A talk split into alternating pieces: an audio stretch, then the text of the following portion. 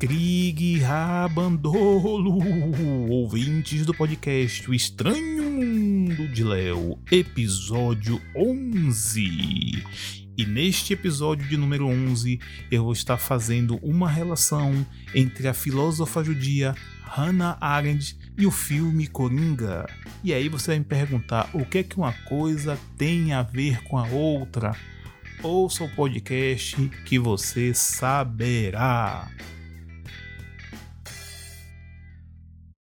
E se você não assistiu ao filme Coringa e não assistiu por motivos de ter preconceito sobre filmes de herói da DC, Marvel, etc., eu lamento, você se lenhou, perdeu a chance de assistir um dos melhores filmes dos últimos tempos, com uma atuação visceral e descomunal de Joaquim Fênix, uma direção de arte impecável, direção de fotografia fantástica, narrativa sensacional, ou seja, um grande filme. Então aproveite, vá se redimir e assista ao filme Coringa, pois vale muito a pena. O filme ele se passa obviamente em Gotham, uma Gotham dos anos 70. E só lembrando a vocês que Gotham é uma alusão a Nova York. Então, veja historicamente como Nova York estava nos anos 70, naquele mesmo cenário caótico de descaso dos serviços públicos, né? É, inoperância do poder público, serviços essenciais parados por conta de greves, criminalidade à flor da pele, a desesperança das classes trabalhadoras em baixa, enquanto a classe dominante continuava mantendo seu status quo, e é nesse cenário que o filme começa. E em meio a esse caldeirão caótico, é que nós vemos o Arthur, personagem principal, que é o Coringa, interpretado, como eu já disse anteriormente, por Joaquim Fênix. E ele é um cara que mora com sua mãe, é, ele é um solitário, até a própria mãe descreve ele dessa forma uma pessoa triste e que trabalha como palhaço. Trabalha como palhaço durante o dia e almeja ser comediante à noite. Ele acha que ele pode levar alegria para as pessoas. E ainda para piorar, ele tem uma doença que faz com que ele ria de forma histérica e intensa, que ele não tem controle sobre essa risada, é, quando ele se vê em momentos de tensão, nervosismo ou pressão. E aí nós vemos o retrato do Arthur, uma pessoa solitária, à margem da sociedade, que sofre de transtornos psicológicos é, que foram adquiridos ao longo da vida, principalmente no período da infância. Daí percebemos como os ingredientes vão se misturando até formar essa bomba psicológica que é o Coringa. Você percebe a questão do bullying, a questão de ser colocado à margem da sociedade, a solidão intensa, a falta de esperança e um lar desequilibrado. Tudo isso não poderia acabar bem. O sociólogo italiano Albert Melucci, ele costumava dizer que somos atormentados pela fragilidade da condição presente, que exige um alicerce sólido onde não existe nenhum esteio. Então é aquela velha questão você vive numa sociedade líquida, numa sociedade frágil, aonde você é obrigado a se firmar, obrigado a ser alguém, obrigado a mostrar algo ao outro, mas só que você não tem a base necessária para poder firmar o mínimo alicerce possível. E isso gera nas pessoas inúmeros transtornos que vão desde ansiedade até mesmo a loucura. E durante todo o filme nós percebemos justamente isso, uma sociedade frágil onde as pessoas perderam a esperança, alguns perderam o medo e aí o caos toma conta de tudo. E aí nessa hora sempre um inimigo é escolhido para ser o alvo de tanta raiva reprimida, de tanto ódio acumulado, de tantas frustrações, que nesse caso eram os ricos de Gotham. Realmente eles não ligavam pro resto da população. Os ricos só começaram a se importar com o que estava acontecendo quando a problemática começou a bater na porta deles, que foi justamente na questão que os, os garis no filme estavam em greve então o lixo dos pobres começaram a invadir as mansões dos ricos, as portas dos ricos. Então eles começaram a achar ruim, mas não porque eles tiveram a devida decência de se importar com o outro. Um ponto interessante a ser abordado no filme é justamente a paleta de cor que é utilizada durante todo o longa. É, eu sempre digo que cor é muito mais do que um elemento estético, ele é um elemento de informação. E no caso do filme, de informação e também você não perde o fator estético. E você vai percebendo essa paleta de cor mudando de acordo com a evolução do personagem, de acordo com a ascensão da insanidade dele. E realmente foi um trabalho primoroso, junto também com a própria direção geral do filme. Então esse é um ponto que a gente tem que observar no Coringa, porque a paleta ela ajuda muito na narrativa que foi construída. A essência do filme Coringa é justamente sobre os frutos que uma determinada sociedade em um determinado período produzem pois o Coringa ele é fruto daquela sociedade. E ao dizer que uma pessoa, que determinado comportamento ou elemento é fruto da sociedade, isso não significa que estamos isentando ele ou inocentando dos seus atos bárbaros. Claro, a gente vê a barbárie comendo solta no filme, e isso não é justificável, mas também a pessoa não querer entender que todos nós somos frutos de uma sociedade, aí também é querer negar o óbvio. E Coringa é justamente o fruto de uma sociedade desigual, de uma sociedade aonde os cidadãos foram largados à própria sorte por conta da inoperância do poder público, e é nesse barril de pólvora que vemos tudo acontecer. O clímax do filme ocorre justamente após um assassinato de três jovens executivos no metrô de Gotham, aonde se gerou uma comoção enorme, justamente porque eles eram jovens ricos e promissores, sendo que na verdade eles eram é, delinquentes, delinquentes é, riquinhos, né? Playboyzinhos. Então isso gerou uma comoção, sendo que assassinatos aconteciam o tempo todo em Gotham e ninguém ligava. Quer dizer, como ninguém liga quando acontece algum assassinato na periferia. E aí esse crime, essa barbaridade cometida pelo Coringa, que, nessa, que ainda não é Coringa, né, é, faz divide a sociedade. Tem gente que acha um absurdo, obviamente, mas tem gente que aplaude e fala: não, os ricos devem morrer mesmo.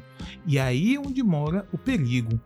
A filósofa judia Hannah Arendt ela disse o seguinte: Vivemos tempos sombrios onde as piores pessoas perderam medo e as melhores perderam a esperança. Então era justamente isso que estava acontecendo em Gotham do filme Coringa. É, você tinha uma perda da esperança pelas pessoas e perda de medo de quem poderia realmente causar mal, causar problemas. Foi o que ela retratou como a banalidade do mal. Em 2012 foi lançado um filme sobre ela. O nome do filme é Hannah Arendt Ideias que Chocaram o Mundo. Como havia dito anteriormente, ela era judia filósofa, apesar de não gostar de ser chamada de filósofa, e o filme ela pega, pega um aspecto da vida dela, que foi a sua cobertura para a revista New Yorker do julgamento do último líder nazista do alto escalão ainda vivo, Adolf Eichmann.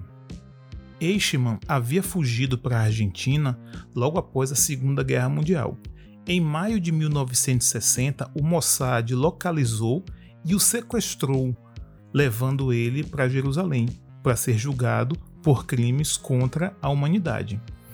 A Hannah ela era refugiada judia. Ela chegou a fugir é, da Segunda Guerra Mundial, conseguiu, passou um tempo na França e depois se estabeleceu nos Estados Unidos. Ela também é autora de um livro famoso chamado Origens do Totalitarismo. E o filme se passa justamente nela e com ela fazendo a cobertura do julgamento desse monstro nazista. Em meio ao julgamento, ela tirou uma conclusão e escreveu algo que abalou é, muitas pessoas envolvidas nesse processo é, do julgamento, principalmente a comunidade judaica mundo afora. Ela argumentou que Eichmann não teria sido o maligno organizador dos campos de extermínio, mas sim um burocrata medíocre. Ele não era um monstro, mas um palhaço. E aí ela começa a falar sobre a banalidade do mal. Eichmann sempre se gabou de ter ajudado a redigir a carta que ordenou a solução final. Ele sempre se considerava um idealista, e é aí que entra o argumento e o pensamento de Hannah em relação à mediocridade. Ela acreditava que o medíocre ele não tinha capacidade de concatenar ideias fatos. Ele simplesmente seguia aquilo que era mais fácil para ele acreditar. Ele não tinha aquela capacidade de analisar tudo, refletir e chegar a uma conclusão. Simplesmente ele ia lá e fazia. E ela alegava que isso é a raiz de todos os males. Segundo ela, quanto mais superficial alguém for, mais provável será que ele ceda ao mal. Uma indicação de tal superficialidade é o uso de clichês. Sabe aqueles clichês do tipo eu só estava seguindo ordens? Pois é, isso aí já é uma indicação de mediocridade extrema e incapacidade de refletir, analisar e concatenar as ideias. Você é simplesmente um papagaio ou marionete sendo controlado por outros. Isto que ela chamou de o mal banal era o fruto do não exercício de pensar. Porque, querendo ou não, a nossa natureza humana, né, nós somos providos da capacidade de refletir sobre acontecimentos. Então, quando você abre a mão dessa reflexão, quando você abre a mão da atividade de pensar, você está sendo alvo desse mal banal. Na verdade, você pode se tornar o executor dessas banalidades malignas, digamos assim. E sobre essa questão mesmo dos clichês, é, nesse, nesse julgamento você via muitos clichês de forma robotizada, né, sendo repetido, tipo minha honra é minha, minha lealdade, eu sou um idealista, eu sou isso e aquilo outro. Então, a repetição de frases prontas também já mostram o quanto você não exerce o seu direito de pensar e refletir, gerando um verdadeiro zumbi. E aí, pegando essa linha de pensamento filosófico de Hannah Arendt e conectando novamente ao filme Coringa, nós vemos justamente isso.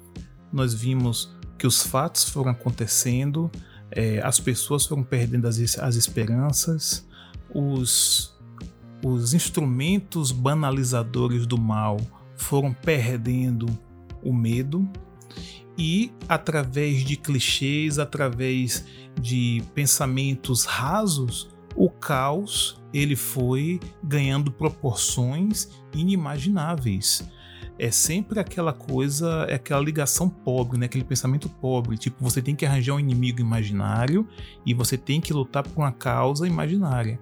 Que no caso do Coringa, na verdade, ele estava lutando para ter espaço numa sociedade que negava este direito a ele. Tudo bem que tinha também o problema de saúde mental, mas de qualquer forma, ele encontrou o seu inimigo e ele declarou sua guerra contra ele.